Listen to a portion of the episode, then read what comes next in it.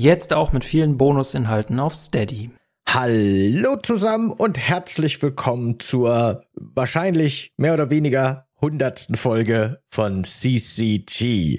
Äh, das ist das alleine, dieser Einstieg ist schon irgendwie ein lustiges Thema, über das wir lange reden könnten, denn ehrlich gesagt sind wir uns da uneinig, ob das jetzt die hundertste Folge ist sicher. oder nicht. Ja. Ich bin mir absolut sicher, ich habe es nachgezählt, nämlich wenn man guckt, hinter welchen Folgen der Hashtag CCG und eine Zahl steht, dann steht hinter dieser jetzt die 100. Dass wir wahrscheinlich schon weitaus mehr als 100 Folgen produziert haben, das stimmt und das ruiniert mir meine Rechnung, deswegen ignoriere ich es. Na gut, okay. Weil aus irgendeinem Grund im Podcast-Feed sind wir schon weit über 100, bei 130 und da ungefähr.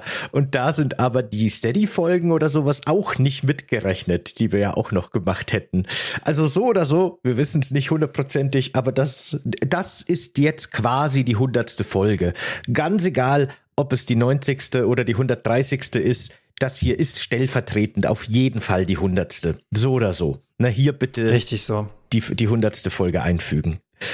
Und für die hundertste Folge, die das hier ja offiziell und ohne jeden Zweifel ist, haben wir uns gedacht, starten wir mit einem ganz neuen und sehr coolen Format, das wir tatsächlich schon lange planen, wo wir schon unglaublich viele Ideen und Konzepte gesammelt haben und wir konnten es gar nicht mehr erwarten, endlich zu starten.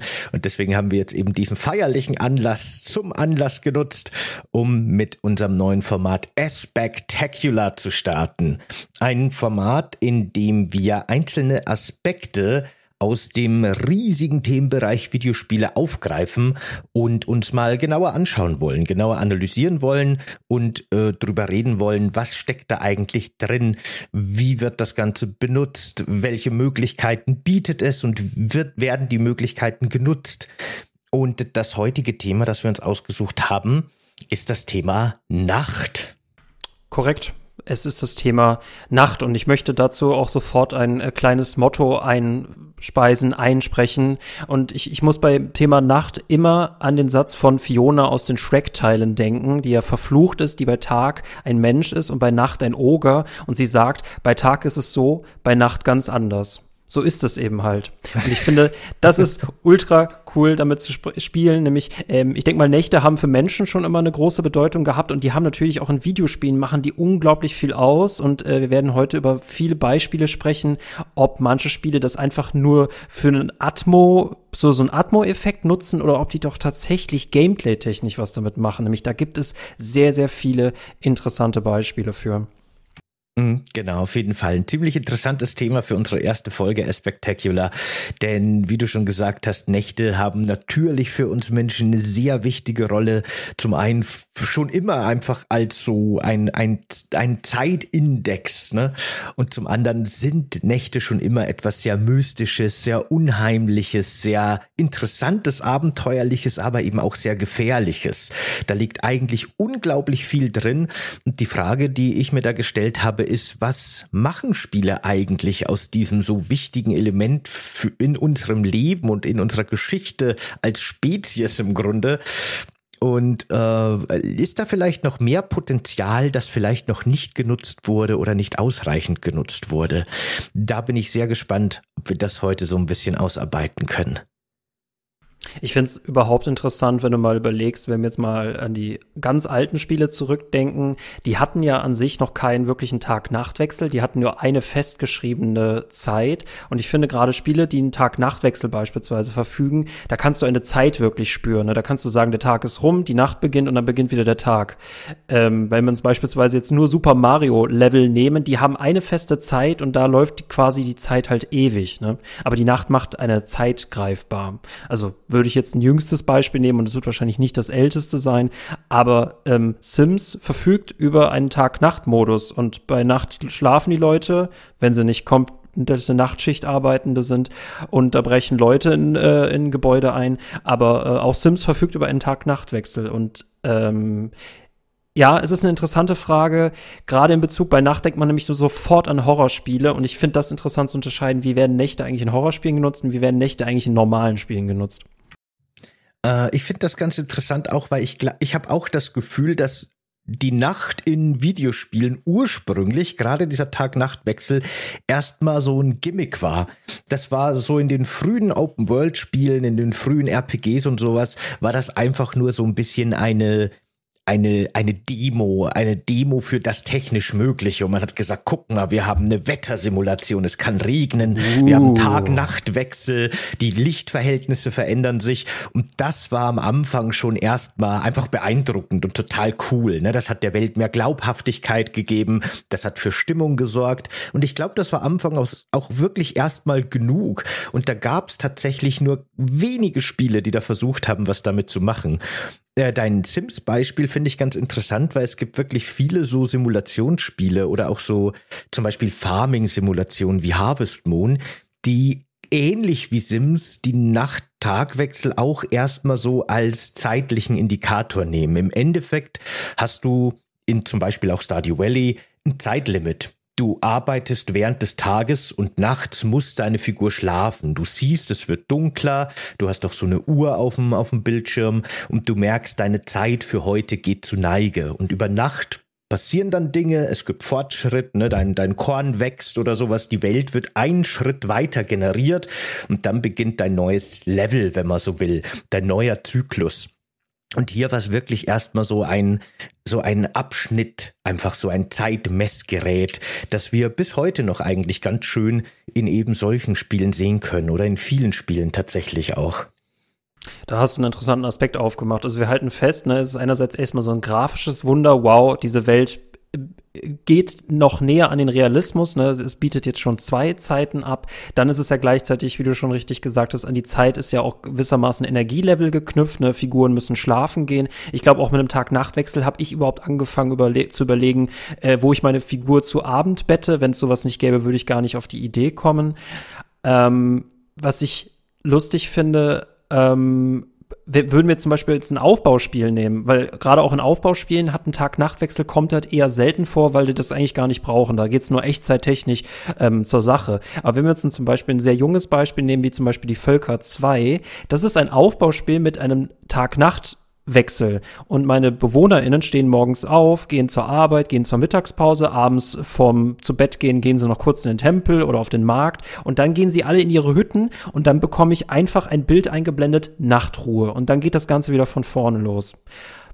Ähm, mhm. Ähm, hat aber, dieser, es hat unglaublich was Atmosphärisches. Quasi. Ja, genau. Es, du, du kannst es überhaupt in Kapitel einteilen dadurch, richtig. Genau. Ja, und dagegen, weil du gerade Aufbaustrategiespiele gesagt hast oder sowas, oder Aufbauspiele, äh, fällt mir City Skylines gerade spontan ein. Das hat ja auch einen Tag-Nacht-Wechsel, der allerdings erstens halt einfach überhaupt nicht zu der Zeit passt, die angeblich vergehen soll, weil hier ja Tage, Minuten dauern und das macht überhaupt keinen Sinn, weil die Nächte und Tage sehr viel langer, länger sind und das hat auch überhaupt keinen Einfluss auf irgendwas. Ne? Hier haben wir so ein typisches Beispiel für ein Spiel, wo einfach nur die Lichter in den Häusern angehen und die Stadt wird schön beleuchtet und man sieht so ein bisschen atmosphärisch, wie schön alles ist und dann wird's wieder Tag und die Stimmung ändert sich.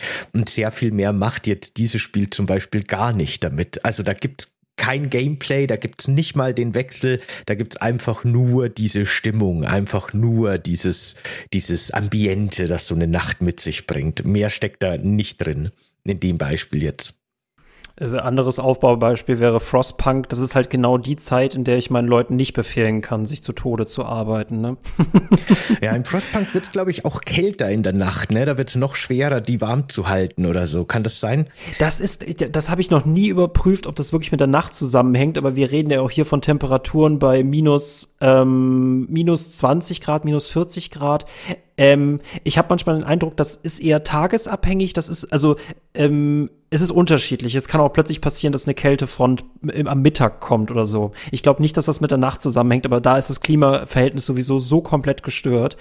Ähm, ist es halt die Zeit, in der ich ihn in eine Pause lassen soll und in dem quasi ich einfach weitermache, weil ich bin das Oberhaupt, ich schlafe nicht, ich muss halt weiter planen. Aber das ist auch so ein Faktor, den man mit einberechnen muss. Finde ich aber ein schönes Beispiel, ne? City Skylines 2 oder City Skylines einfach nur, äh, da ist es wirklich nur so ein optischer Effekt äh, versus Frostpunk, wo es ja wirklich eine Ressource, also wirklich eine Zeitspanne ist, die du mit einberechnen musst, in der du nichts machen darfst. Also alle Aufträge, die du in Auftrag gibst, werden erstmal nicht umgesetzt, erst am nächsten Tag. Ja. Mhm. So ein bisschen ist das auch bei so Aufbau-Survival-Spielen so. Also dieses Genre, das mehr oder weniger Minecraft etabliert hat, das es bis heute ja mit Ark und keine Ahnung, wie sie alle heißen gibt, dieses Ressourcen sammeln, aufbauen und äh, verteidigen äh, äh, Genre.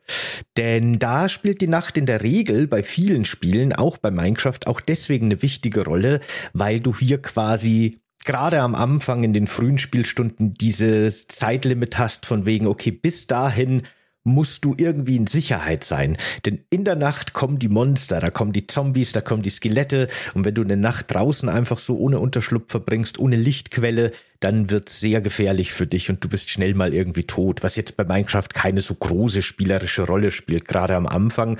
Aber trotzdem ist da diese Bedrohung und so ein bisschen dieses auch wieder Zeitlimit, das du hier hast. Du musst dir am ersten Tag schnell irgendwie eine kleine Höhle buddeln, ein kleines Dreckhaus bauen mit einer kleinen Fackel an der Wand, damit du wenigstens mal die erste Nacht sicher bist. Dann hast du auch noch kein Bett oder so, sondern du hast die erste Nacht im Grunde erstmal Hausarrest und kannst zum Beispiel eine Mine graben, in der Zeit schon mal, bevor die Sonne wieder aufgeht und die Welt wieder erkundet werden kann. Und äh, das finde ich auch einen, einen sehr, einen sehr schönen, einen sehr schönen Nachtmechanismus, weil hier das Spiel dir quasi gleichzeitig eine Aufgabe stellt oder beziehungsweise deine, deine, deine Spielweise auch so ein bisschen kontrolliert und in zwei verschiedene Aspekte, Exploration und eben zum Beispiel Minenarbeit oder, oder Höhlenerkundung teilt. Es ist halt ein super spannender Faktor, den du halt mit einberechnen musst. Ne? Gerade in Survival-Spielen, das ist ja wirklich nur so ein Ries also Micro- und Makro-Management-Spiel. Ich muss auf meine Bedürf Bedürfnisse achten. Ich muss einen Plan entwickeln, weil wenn ich auf der Stelle trete, entwickle ich mich halt nicht weiter und ich muss halt auch die Nacht mit einberechnen, die halt genauso wie Wetter beispielsweise auch so ein Faktor ist. Und das finde ich gut, dass du das cool aufmachst. In Minecraft ist es halt ehrlich gesagt, ne, also welchen Spielen haben wir wirklich nachts mit einer Bedrohung zu tun? Minecraft ist es eher, eher niedlich, das ist eher am Anfang. Wenn wir zum Beispiel Beispiel an The Forest denken, in diesem Spiel ist es halt permanent gefährlich, aber gerade nachts, weil halt auch die Sicht eingeschränkt ist und man das Gefühl hat, dass man gerade nachts auch mehr angegriffen wird und für Feuer sorgen muss, ist das halt auch einfach so eine Stressphase, äh, mit der man sich auf jeden Fall äh, beschäftigen muss. Äh, und das, ich denke mal, das beste Beispiel hier ist auch wahrscheinlich äh, äh, Don't Starve, äh, wo gerade auch die, äh, wo man auch gerade das Gefühl hat, tagsüber sammelst du Ressourcen, um eigentlich immer nur die Nacht zu überleben, weil in der Nacht halt äh, sich du du halt von Monstern belagert wirst und bloß dieses Feuer am Leben erhalten musst. Mhm. Das erste Mal, dass ich wirklich ein Spiel erlebt habe, das in ein in ein RPG und in eine große offene Welt dieses Gefühl von der bedrohlichen Nacht wirklich gut eingeflochten hat, war bei mir äh, Dragon's Dogma. Und das hat mich, was das angeht, wirklich sehr beeindruckt. Ähm, Dragon's Dogma hat so ein bisschen das Problem, dass immer die gleichen Gegner spawnen und man geht oft die gleichen Wege und man lernt das Spiel sehr schnell kennen und auswendig und dann geht das leider so relativ schnell verloren. Aber gerade am Anfang ist das wirklich sehr intensiv und sehr gut gemacht, dass die Nächte halt wirklich aus vielen Gründen extrem gefährlich sind. Zum einen sind sie eben sehr dunkel, du siehst kaum was, wenn du keine Fackel dabei hast oder noch besser Magier, die über Licht Zauber verfügen, dann ist das schon mal sehr hinderlich, weil du teilweise dich auch wirklich nicht orientieren kannst. Also im Gegensatz zu den meisten anderen Spielen sind die Nächte wirklich, wirklich dunkel. Du siehst die Hand vor Augen nicht, gerade in irgendwelchen Wäldern oder so, die man ab und zu schon mal durchqueren muss. Und zudem spawnen in den, Nacht, äh, in den Nächten die Untoten, die überall aus dem Boden kommen und die Reise nochmal sehr viel gefährlicher und schwieriger machen, äh, die man auch nur mit gewissen Waffen effektiv bekämpfen kann. Also wenn man nicht vorbereitet ist, gerade am Anfang des Spiels, sollte man die Nächte meiden. Und das führt dazu, dass man wirklich abends noch irgendwie so sein Inventar managt und einkaufen geht und sein Team schon mal vorbereitet, weil man weiß, okay, morgen habe ich eine lange Reise vor mir, eine Quest, die einen weiten Weg irgendwie für mich bereithält. Ich sollte sehr früh starten möglichst vor Sonnenuntergang mein Ziel erreicht haben, weil sonst wird's kritisch. Und das bringt einen dann eben in so interessante Situationen, wo man auf dem Weg irgendwie in den Kampf mit einem Oger oder nach Chimäre irgendwas krassem verwickelt wird. Ein ewig langer Kampf, super Ressourcen äh, aufbrauchend und super hart. Und man verliert so ein bisschen die Zeit aus dem Auge. Und dann ist der Kampf vorbei, man lootet gerade, man fühlt sich gut und man merkt, oh shit, die Sonne geht unter und ich bin gerade mal auf halbem Weg. Gehe ich vielleicht noch mal zurück und versuch's morgen noch mal Oder gehe ich jetzt weiter ins Unbekannte und eventuell gerate ich irgendwo in eine super beschissene äh, Situation mitten in der Nacht. Und gerade in den ersten Spielstunden macht das das Spiel absolut fantastisch, bis man gelernt hat, wie man mit Nächten umgehen muss. Und das so implementiert in so eine Rollenspielwelt äh, habe ich so schön tatsächlich noch nie erlebt und auch bis heute selten. Ich stelle mir nur vor, wie geil wäre Death Stranding mit einem Nachtwechsel gewesen. Ja, voll, voll. Oh, ich stell mir vor, das wäre der weitere Feind gewesen. Super, ah. ich bin super gespannt auf den zweiten Teil. Ich spiele ja den ersten Grad wieder und ich habe die mhm. ganze Zeit im Hinterkopf, welche Mechanik man erweitern oder ausbauen könnte, um eben zum Beispiel äh, einen zweiten Teil noch irgendwie äh, auszubauen. Und äh, eben, Tag-Nacht-Wechsel wäre da, würde sich das super anbieten. Oh, also das finde ich ja interessant, ne? weil ich finde, die Nacht ist, das hast du ja am Anfang schön beschrieben, ist ja vor allem eine, hat eine große Dualität. Ne? Sie ist halt sehr mysteriös, sie ist aber gleichzeitig sehr spannend, sie macht uns neugierig. Und gerade finde ich auch Spiele interessant, die uns ein bisschen dazu antreiben zu wissen, ja, eine Nacht ist gefährlich, aber sie hat auch irgendwelche Vorteile, sie bringt auch irgendwas Cooles mit sich. Ähm, Jetzt würde, würde ich gerne später viel, viel tiefer drauf eingehen, weil ich, für mich persönlich ist ein Spiel, das die Nacht am besten umsetzt, äh, Dying Light 2 oder allgemein die Dying Light-Reihe, weil das ein, ähm, ein, ein Zombie-Spiel mit Parcours-Elementen drin ist, das einen Tag-Nacht-Wechsel hat und nachts halt ganz besonders gefährliche Zombies auftauchen, äh, die dich jagen, die auf Geräusche reagieren. Du musst halt nachts dich komplett anders verhalten und äh, auch immer das Gefühl haben, ich möchte zur Basis endlich rennen. Du bekommst aber aber äh, doppelte Erfahrungspunkte. Das heißt, das Spiel treibt dich eigentlich dazu an, während dieser Zeit draußen zu bleiben und mutig zu bleiben. Ähm, das als Beispiel, ähm, das als Beispiel für, für, für, für, eine, für eine Gefahr, die du annimmst. Und ein anderes Spiel, ähm, und du kannst mich jederzeit unterbrechen, aber ich finde, Pokémon Silber, Pokémon Silberne Edition, das hat, das macht mit der Nacht eigentlich kaum was. Ich finde trotzdem aber, das Spiel teilt das, das Spiel, die Welt in zwei verschiedene Welten. Pokémon fühlt sich tagsüber so an und nachts hast du noch so kleine Boni, die du entdecken kannst. Ich, ich liebe es, wenn Spiele dich neugierig machen, eine Nacht zu erkunden. Mhm. Ich finde diese Art von Tag-Nacht-Wechsel auch nochmal interessant, weil wenn mich nicht alles täuscht, hatte Pokémon Silber schon eine eingebaute Uhr, ne? Die tatsächlich ja, die ja. Zeit gemessen mhm. hat, die aktuell herrscht. Das machen ja Spiele heutzutage dann eher schon über eine Internetverbindung. Damals war es noch integriert ins Spiel. Und ähm, was da auch ein schönes Beispiel für mich ist, ist Animal Crossing, weil da gab es schon immer und gibt es bis heute eben auch eine Echtzeit. Es ist im Spiel immer genauso spät, wie es bei dir ist und über den Tag hinweg verändert sich die Spielwelt. Also natürlich nicht großartig. Du bist immer in deinem Dorf und so weiter und machst immer deine Aufgaben, aber abends gehen halt dann schon langsam die ganzen niedlichen Tierchen ins Bett und du kannst nicht mehr wirklich mit denen interagieren. Die Welt wird ein bisschen ruhiger, ist weniger belebt. Natürlich verändert sich auch die Musik und das Lichtverhältnis und die Atmosphäre.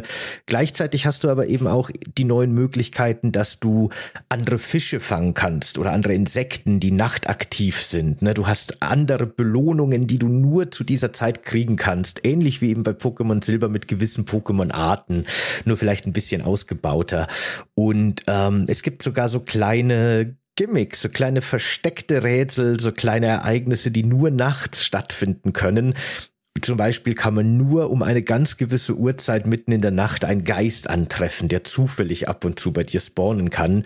Und ähm, ja, genau, hier ist eben auch diese, die, vor allem auch diese Kopplung an die Realzeit trägt irgendwie noch mal so ein bisschen zur Atmosphäre bei, weil du halt im Spiel Nacht hast, aber auch im wahren Leben Nacht hast. Das, das trägt dem nochmal irgendwie so eine zusätzliche Ebene hinzu an Immersion, die ich ganz gerne mag.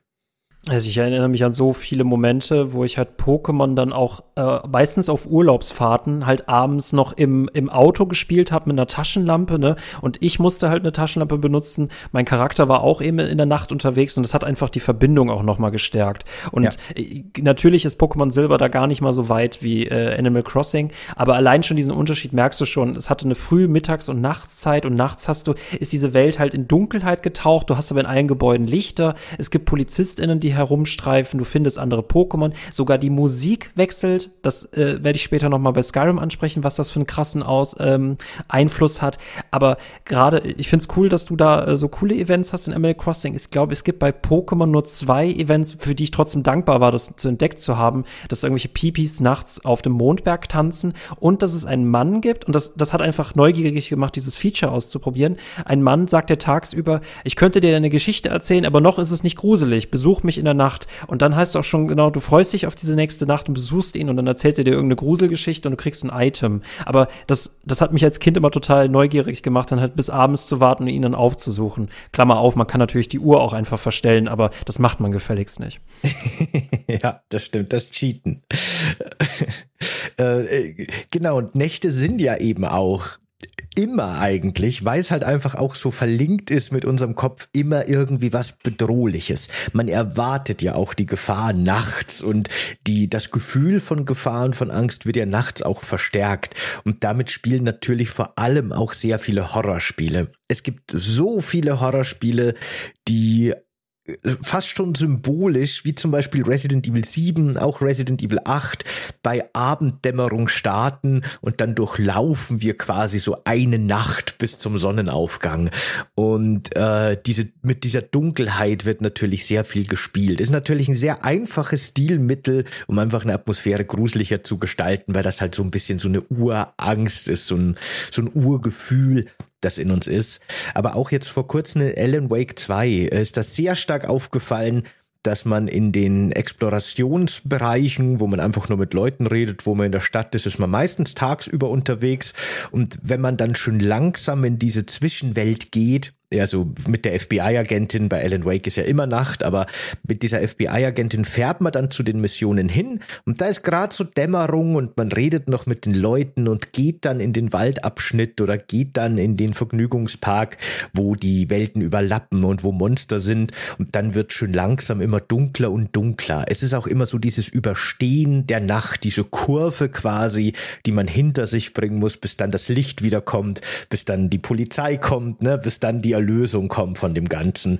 Ähm, sehr einfaches Stilmittel natürlich, aber ist halt auch omnipräsent, obviously, in, im Horrorgenre. Finde ich halt vor allem interessant bei Spielen, die dann absichtlich nicht auf die Nacht setzen, also beispielsweise Resident Evil 4, Resident Evil 5, die würde man dann automatisch immer nicht als so Horror empfinden. Also Horrorspiel muss irgendwie in der Nacht spielen, also Horror-Nachtspiele.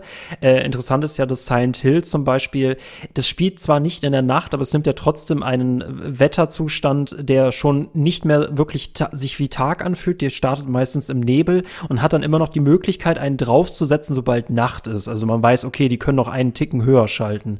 Ähm, ein anderes Beispiel wäre ähm, Obscure, was ja vor allem mit der Nacht äh, auch gameplay-technisch arbeitet, weil die Monster, die wir in Obscure begegnen, sind extrem lichtempfindlich. Das heißt, alles, was auf den Abend zuläuft, da hat man immer noch die Möglichkeit, Lichtquellen, also Fenster kaputt zu schlagen, damit Licht halt Monster tötet. Aber sobald dann äh, die Sequenz eingeleitet wird, okay, jetzt zieht's in die Nacht, weiß man, okay, diesen Schutz hast du jetzt auch nicht mehr. Du musst die gesamte Nacht überleben, bis halt die Sonne aufgeht, um zu überleben. Aber ja, ne, Horrorspiele dauern meistens eine Nacht oder länger, aber sie enthalten vor allem Nächte. Ja, also ohne Nacht geht's nicht. ja, weil du gerade Resident Evil 4 nennst, das ist ja auch so. Da, das startet ja auch quasi so am, am Nachmittag und dann wird Leon ja nach dem, nach dem Bosskampf mit dem Delago unmächtig und wacht nachts wieder auf. Und auch hier, ne, das ist alles sehr gescriptet. Das ist jetzt nicht wie ein Open-World-Spiel, wo sich tatsächlich was verändert. Aber auch hier wurde es ja so inszeniert, dass die Nacht jetzt auch für Leon gefährlicher wird, weil jetzt können die Parasiten mit denen diese Dorfbewohner infiziert sind, die Plagger, die sehr lichtempfindlich sind, ihre Körper verlassen, ihre Wirte verlassen. Und erst nachts brechen quasi dann diese Tentakelmonster aus den Köpfen der Infizierten, wodurch die Gegner gefährlicher werden, auf jeden Fall anders werden und halt quasi ein neuer Gegnertyp, der nur nachts und in Innenräumen da sein kann, auftaucht. Gerade das Original hat sich da noch sehr stark dran gehalten. Ähm, und ich glaube auch beim Resident Evil 4 geht dann auch erstmal die Sonne nicht mehr auf. Ich weiß gar nicht mehr, wie es genau am Ende auf der Insel ist, ob da die Sonne aufgeht. Auf jeden Fall ist es ein Ticken heller. Mhm. Aber ich, ich glaube, die gesamte Zeit begleitet mich dann die Dunkelheit, zumal ich im Schloss halt nicht wirklich weiß, wie es draußen ist. Ja, ja, genau. Im Schloss, ne, man hat ja da im Labyrinth und so kurze Außenpassagen, aber Ende Dorf, Schloss ist auf jeden Fall Nacht. Ich meine auch, dass es dann im Militärbereich, wo das Spiel ja dann sehr actionreich wird, schon wieder morgen dämmert, ja. Genau, nee, das kann man auf jeden Fall für, für, für Horrorspiele festhalten. Mm, ist aber dann auch einfach, ich finde es ein atmosphärisches Mittel, definitiv. Ähm, finde aber, für mich persönlich finde ich halt Spiele interessant, die immer noch diesen Wechsel mit drin haben, ne? wo man immer weiß, tagsüber kann man so ein bisschen äh, entspannen, ein bisschen gechillt sein. Gerade Dying Light finde ich da, oder Dying Light 2 finde ich da beeindruckend, weil die eben halt diesen Wechsel haben und ich halt weiß, ich habe es tagsüber mit einer bedrohlichen Welt zu tun, aber nachts wird halt nur noch schlimmer. Oder nehmen halt eben andere Spiele wie beispielsweise uh, The Forest. Ich glaube, dieser Entspannungswechsel und dann wieder der Bedrohungswechsel, der macht schon viel aus versus in, in einem Horrorspiel, wo ich eigentlich permanent bedroht bin und mich dann halt irgendwann mal dran gewöhne. Das war doch auch in Dead Island 2 so, ne? Da glaube ich, spielte die Nacht keine große Rolle, aber ich glaube, da waren die Zombies auch ein bisschen gefährlicher oder irgendwie so. Mm, ich glaube, das ist auch so, so, so, so ein Effekthascherei. Das war, glaube ich, mhm. genauso auch bei, bei Days Gone. Da hieß es dann, die Zombies sind nachts schneller ich habe das wirklich nie wahrgenommen. Ich habe sie immer gleich behandelt, tagsüber wie nachts. Oh, das ist doch auch bei Dead Rising so. Dead Rising, gerade im ersten Teil kann man doch auch nachts das, äh, das Einkaufszentrum erkunden. Aber da sind dann die Zombies sehr viel tougher und aggressiver und haben leuchtende Augen und sind auch mehr in der Zahl. Und äh, gerade am Anfang sollte man die Nächte meiden und nur tagsüber erkunden. Hm, weil ich mich auch zu dran erinnere. In Dead Rising 4 spielt das wiederum gar keine Rolle. Ja, das ist äh, interessant, sich anzugucken, ne? wie, wie, wie macht das halt einen Unterschied. Ähm, ich würde das jetzt zum Beispiel GTA einwerfen. Es gibt bestimmte Easter Eggs, die du nur nachts findest, wie Geister oder so, aber letztendlich hat die, hat die Tageszeit überhaupt keinerlei Einfluss auf das Spielgeschehen, nur dass du halt bestimmte Missionen zu bestimmten ähm, äh, Zeiten abrufen kannst und dass du manche Leute in der Nacht nicht anrufen darfst und dann halt bis zum nächsten Morgen warten musst. Während unsere Person an sich unendlich Energie hat und eigentlich nie schlafen muss, es sei denn, sie muss speichern. Ich finde das auch bei der Pikmin-Reihe ganz interessant. Bei Pikmin 1 bis 3 hatte immer diese ganz klare Tag-Nacht-Struktur, über die wir auch schon geredet haben, wo der Tag im Grunde einfach ein Zeitlimit darstellt. Und die Nacht ist der Moment, die Abenddämmerung ist der Moment, wo man seine Pikmin sammeln muss, damit die nicht von den Nachtjägern, Nachträubern, die da in diesem Ökosystem wach werden, gefressen werden. Und dann packst du die alle in ihre Pikmin-Zwiebeln und steigst in deine Rakete und fliegst äh, über Nacht quasi in die Planeten Umlaufbahn, damit du dann bei Sonnenaufgang wieder landen kannst. Und aus irgendeinem Grund hat der komplette Planet einen einzigen Tag-Nacht-Zyklus. Aber okay, gut, das mal dahingestellt. Und im Pikmin 4 haben sie dann zum ersten Mal als Feature Nachtexpedition eingeführt. Und da haben sie quasi mit der äh, eigentlichen Pikmin-Formel so ein bisschen gebrochen und haben so einen ganz neuen Ansatz versucht. Äh, das Ganze ist ja so ein bisschen ein, man kann es als Aufbaustrategiespiel bezeichnen, mit sehr starkem Fokus auf Einheitenmanagement und Taktik vor allem. Und äh, hier gibt's nur eine einzige Pikmin-Art, die nachts überleben kann. Und das sind so geisterhafte Wesen, die fliegen können, die sich teleportieren können, die ganz neue Spielmechaniken ermöglichen. Und im Endeffekt musst du hier so ein bisschen Tower Defense-mäßig deine äh, Basis gegen anrückende Monsterarmeen verteidigen, während du irgendwelche Objekte aus der Welt sammelst. Und äh, hier haben die wirklich die Nacht auch nochmal genutzt, um eine ganz andere Spielmechanik und ein ganz anderes ja, Aufbau äh, an, an, also dieselben Maps, aber ganz eine andere Struktur, wie man spielen muss, wie man erkundet, äh, gemacht. Sehr viel stressiger, sehr viel gefährlicher, ne, was typisch ist irgendwie für so eine Videospielnacht, äh, aber eben auch wirklich mit ganz neuen Aspekten und ganz neuen Mechaniken.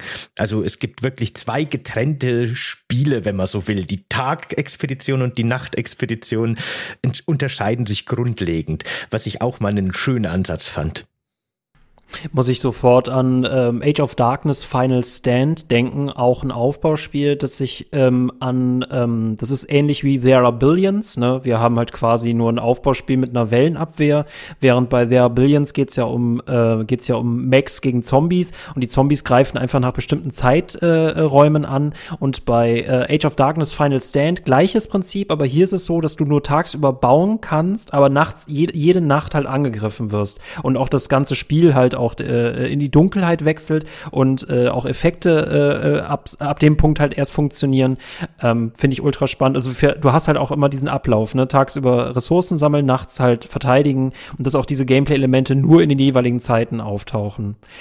Ähm, ein Spiel, bei dem ich sagen muss, es macht mit seiner Nacht eigentlich ga fast gar nichts. Gameplay-technisch, aber es ist unglaublich wichtig.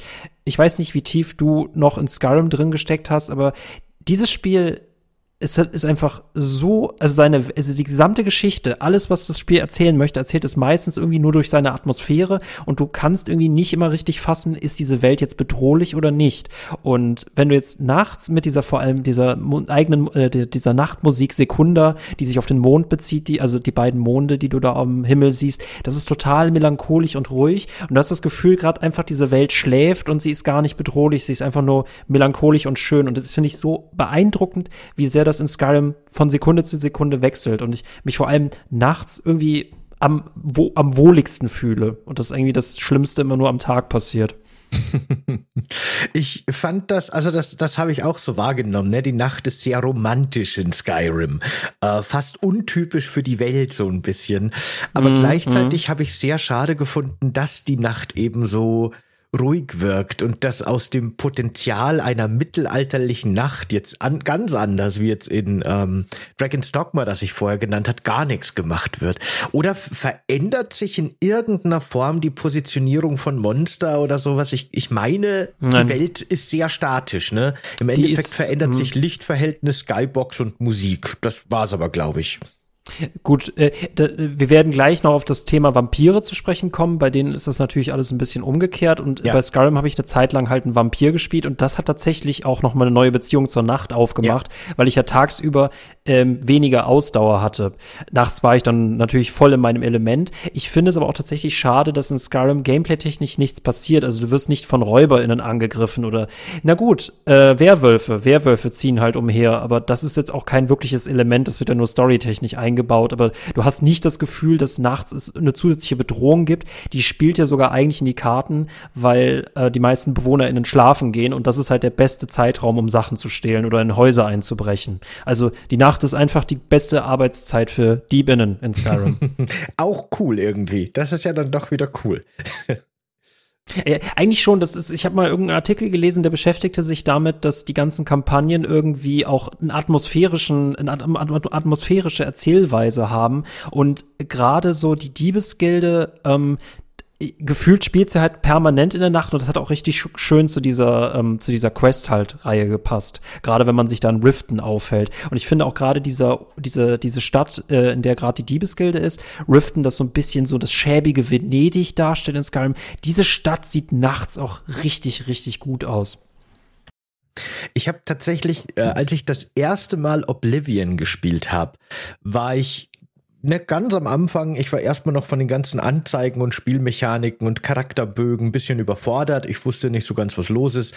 Nach so ein bisschen Exploration des Startgebiets bin ich dann in die erste Stadt gegangen. Es wurde gerade Nacht. Alle Leute sind ins Bett gegangen. Ich dachte mir, okay, langweilig. Ich lege mich jetzt mal irgendwo ins Blumenbeet neben so ein Haus und warte, bis es Tag wird, damit ich wieder ein bisschen mit den Leuten interagieren kann.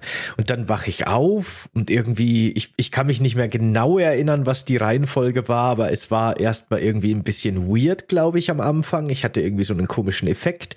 Und auf jeden Fall ging es dann sehr schnell, dass ich Schaden bekommen habe. Und ich habe überhaupt nicht verstanden, warum ich jetzt Schaden bekomme.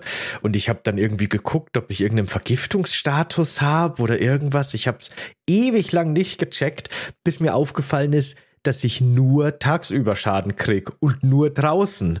Und dann habe ich auch in meinen Statistiken irgendwo so den Stat Vampirismus oder sowas in der Art Nein. entdeckt. Und ich wurde nachts in meiner ersten Nacht in dem Spiel von einem Vampir gebissen und mein Charakter ist zu einem Vampir geworden. Und äh, als ich das überrissen habe, habe ich das dann aber auch so ein bisschen ausgespielt und habe so das geroleplayed und war dann eben jetzt der Vampir, mein Gott.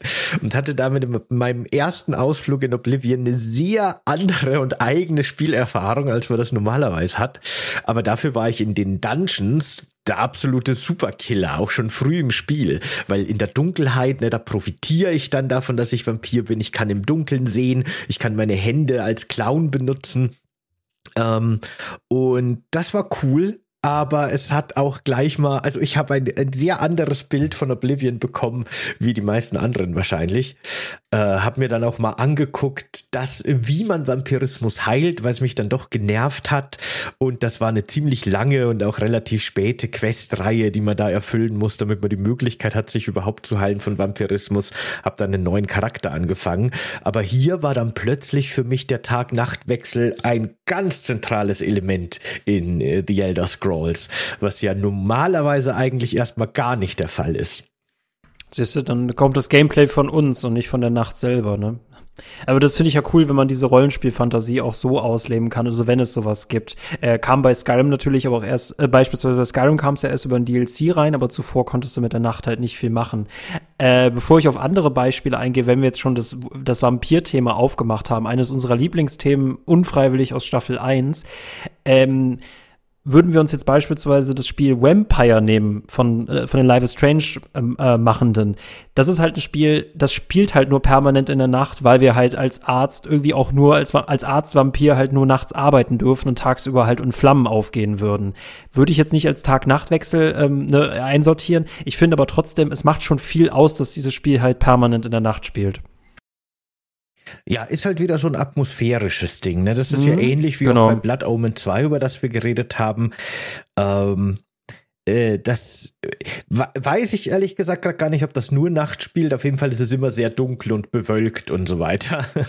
äh, sehr nachtartig. Und äh, genau, hier, das ist halt so ein bisschen die Spiellogik auch, die aber also hier wird im Grunde die Stimmung des Spiels, äh, die wir auch in Horrorspielen schon beschrieben haben, dieses Gruselige, dieses Unheimliche, durch eine Spiellogik begründet zumindest. Naja, wir können halt nur nachts rausgehen. So, fertig. Deswegen ist es immer Nacht. Genau, und ein anderes Beispiel, was halt genau dagegen setzt, das wäre dann quasi dieses Anti-Aufbauspiel oder sagen wir mal das Aufbauspiel für Nachtkreaturen. Das wäre Re-Rising. Und ich bin tatsächlich schockiert, dass ich es bisher nicht mehr gespielt habe. Ich habe das mal zusammen mit Stefan Fuchs gestreamt, relativ am Anfang, als es rauskam. Das ist ein Spiel, das bräuchte eigentlich auch einen Konsolenport. Da müsste man sich mal angucken, ob es den mittlerweile gibt. Aber in Re-Rising spielen wir einen Vampir, der sein eigenes Schloss aufbauen darf und halt gucken muss, äh, wie er seinen ganzen Tagesablauf halt oder Nachtablauf in dem Fall halt gemanagt bekommt, ne? Ressourcen sammeln und tagsüber halt schläft oder sich halt im Schatten hält, während halt die Menschen, die nicht so viel von dir halten, denen ist es halt egal, wann sie dich jagen, ne? Das ist wirklich eine total interessante Mechanik, die die da eingebaut haben. Das ist ja quasi, man spielt das ja aus so einer Top-Down-Perspektive, so isometrische mhm. Kamera ganz typisch, aber man steuert seine Figur relativ direkt und man geht dann eben auf Expeditionen, weil um neue Technologiestufen für sein Schloss freizuschalten, muss man gewisse Helden, Menschenhelden und Heldinnen töten und man muss auch Ressourcen sammeln und so weiter. Und ab und zu ist man dann halt mal noch auf der Jagd, ist noch im Dorf, ist noch in den Wäldern und die Sonne geht auf. Und das ist erstmal nicht super problematisch. Es gibt verschiedene Items und Ausrüstungsgegenstände, die dir helfen können aber es wird so ein bisschen so ein, so ein Minenfeldspiel, weil du darfst nicht zu lange im direkten Sonnenlicht bleiben. Im Schatten ist aber alles in Ordnung. Du kannst also Häuser betreten, du kannst auch so ein bisschen von Baumschatten zu Baumschatten sprinten, ja. das ist alles okay. das ist so gut. Nur wenn dich mhm. dann irgendwelche Helden oder irgendwelche anderen äh, Kreaturen, Figuren in Kämpfe verwickeln, dann wird's halt teilweise echt brenzlig am Tag. Und äh, das ist wirklich eine, eine nette Mechanik. Hier wird der Tag nicht kommen komplett ausgeblendet, sondern der wird einfach nur zu ja, weiß ich nicht, die Map wird dadurch sehr viel limitierter und gefährlicher. Das Reisen wird gefährlicher. Aber eben nicht, weil die Monster stärker werden, nicht, weil sich irgendwie die Welt großartig verändert, sondern einfach nur, weil beleuchtete Stellen quasi Lava sind. da ist äh, der, der quasi der Tag dein Feind. Und äh, ich sag euch, es gibt nichts Besseres, als das im Multiplayer zu spielen, irgendwie rumgeblödelt zu haben. Dann schauen irgendwie beide auf die Uhr und sehen, oh scheiße, wir sollten eigentlich schon längst ins Särkchen gehen. Und dann müssen beide irgendwie versuchen, versuchen, lebendig halt wieder zu Hause anzukommen. Das ist, es ist, spielt sich so fantastisch. Es ist richtig gut. Das braucht definitiv einen Konsolenport. Ich bin verwirrt, dass man gar, dass gar keiner mehr darüber redet, über dieses Spiel. Hm. Ich, ich fand das auch sehr lustig. Ich habe das auch mit Merlin länger gespielt, aber dieser Gameplay-Loop wird, finde ich, dann doch relativ schnell langweilig, weil ja, man halt ja. doch immer wieder ja. einfach nur so, jetzt muss ich den Metzger töten, damit ich in meinem Schloss einen schöneren Kerker bauen kann. Und jetzt muss ich die Köchin töten, damit ich meine Küche ausbauen kann. Und jetzt muss ich den Paladin töten. Ne? Und das ist halt einfach wirklich immer nur so, man geht irgendwo hin, kämpft gegen irgendeinen Boss und dann geht man heim und kann wieder ein bisschen weiter craften. Und der ganze Gameplay-Loop ist halt schon sehr monoton, weil das Spiel macht dann auch nicht mehr viel damit, ehrlich gesagt. Man kriegt ein bisschen neue Fähigkeiten, man kriegt ein bisschen neue, ist neues Equipment, aber bleibt halt über viele, viele Stunden hinweg doch immer gleich. Wir brauchen, aber das ist halt einfach ein gutes Motto dafür, wir brauchen noch mehr von solchen Spielen. Ne? Also Vampir-Aufbauspiele, bitte gib mir mehr davon. Also das ist doch, da steckt noch sehr, sehr viel Potenzial drin. Ähm, ich habe jetzt tatsächlich hier noch auf meiner Liste ein paar Beispiele, die ich tatsächlich gar nicht zuvor einbauen konnte. Aber ich möchte einfach anmerken, es gibt auch manchmal Spiele, die haben keinen Tag-Nacht-Wechsel, die machen aber mit Nachtmissionen sehr, sehr coole Sachen. Und eines der ähm, ältesten Spiele hier, die mich wirklich beeindruckt haben, ähm, und wir haben tatsächlich, glaube ich, noch nie in einem, in einem Podcast über die Reihe geredet, aus Gründen wahrscheinlich. Aber altes Spiel, äh, Harry Potter und der Stein der Weisen oder Harry Potter und die Kammer des Schreckens, also damals noch für PlayStation 1 in den 90ern es gab keinen Tag-Nacht-Wechsel, aber es gab Nachtmissionen, äh, bei denen man halt quasi vor LehrerInnen sich verstecken musste, weil die haben halt nachts aufgepasst, dass SchülerInnen im Bett geblieben sind. Und es war immer mega cool, wenn dann, dass man sich vor denen davon gestohlen hat und dass man die abgelenkt hat. Und genauso war es halt cool, wenn man von denen erwischt wurde, ne?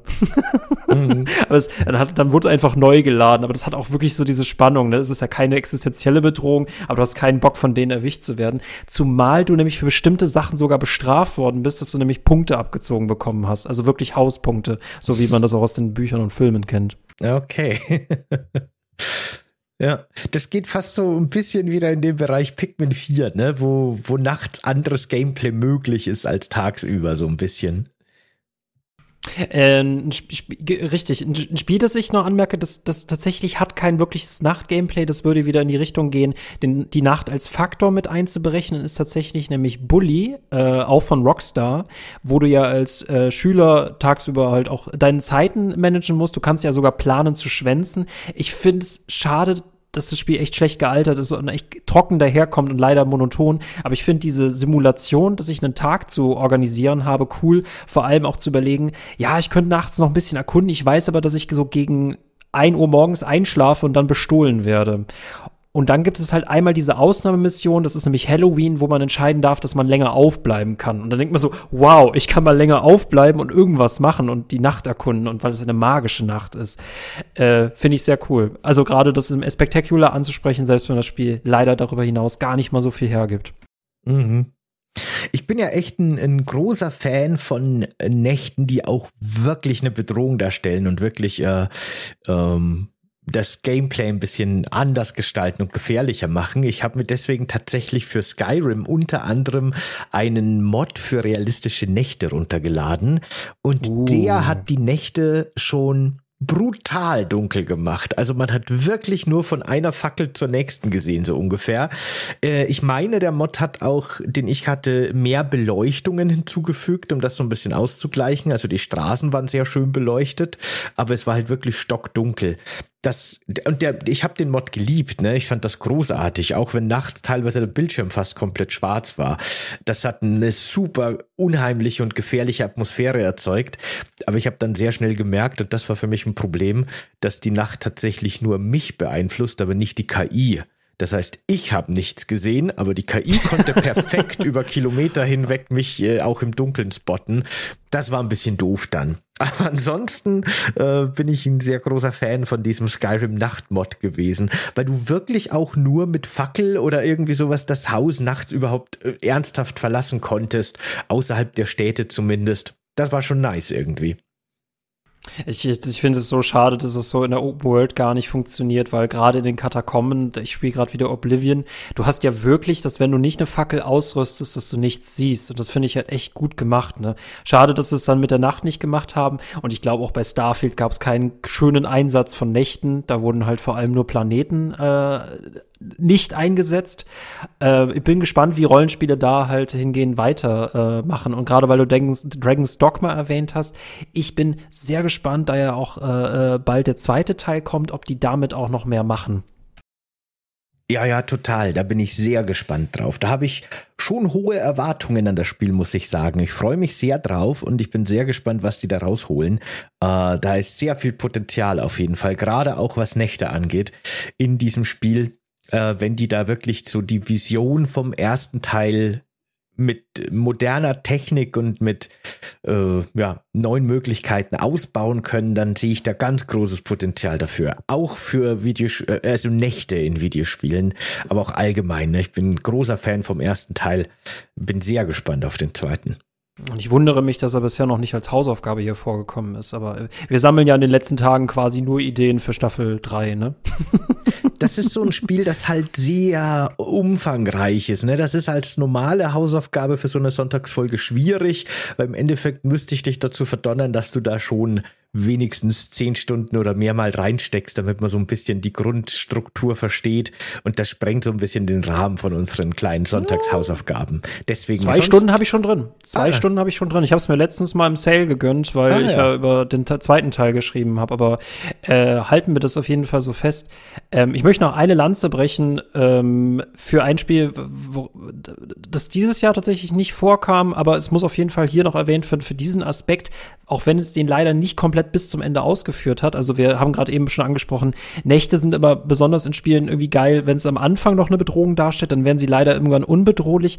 Ich rede von Dredge. Das ist ein für mich anti-cozy Game, weil es in Dredge darum geht, dass wir einen Fischerkahn spielen, um halt tagtäglich äh, Fische zu fangen und die dann zu verkaufen.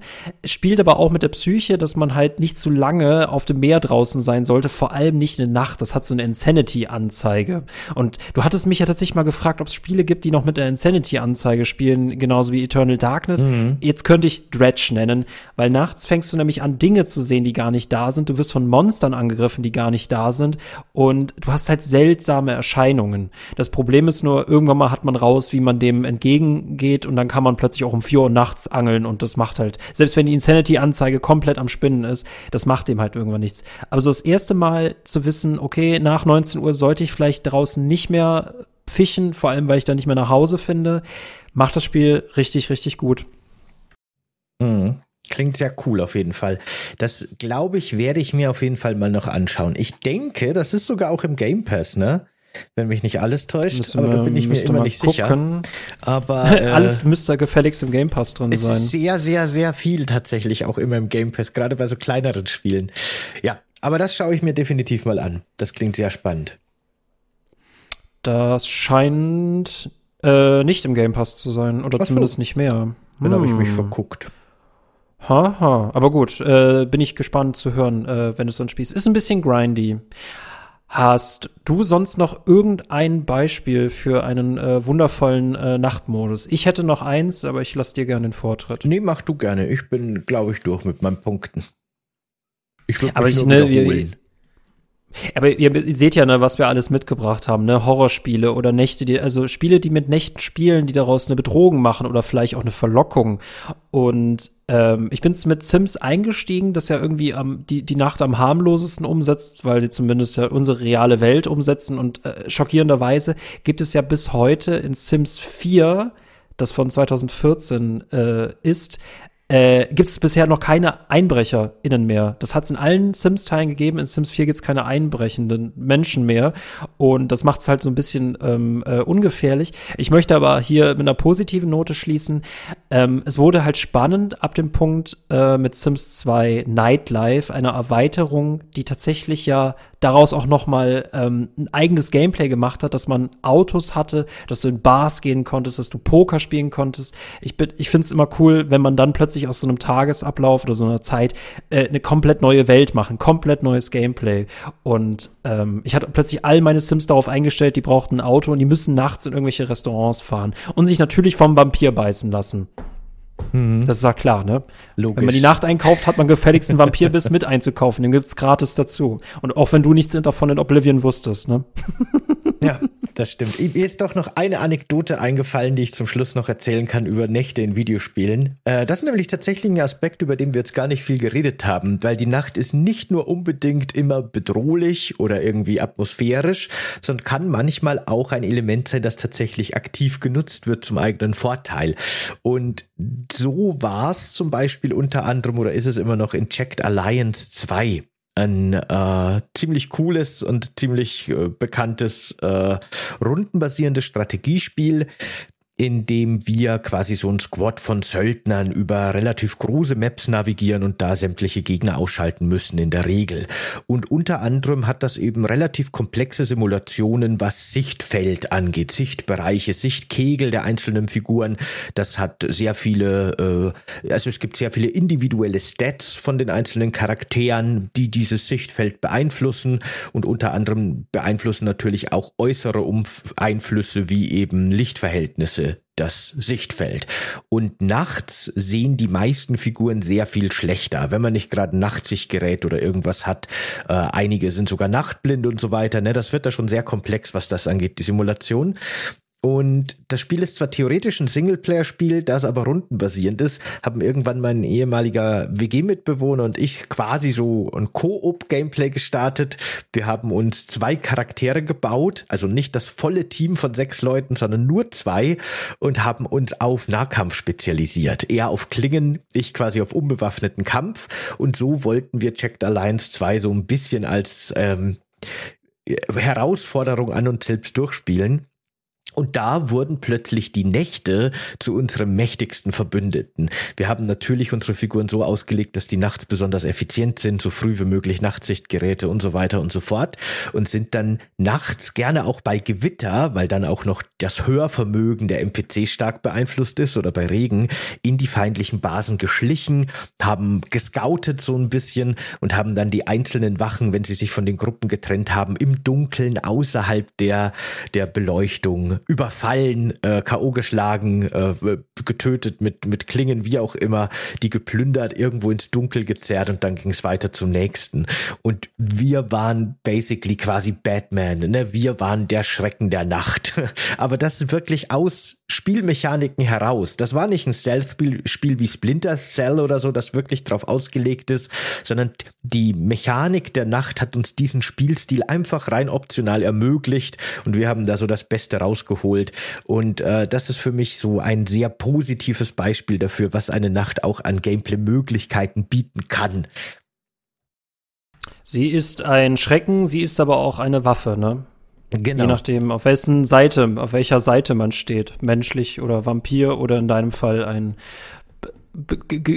Söldner mit Bart. ja, genau.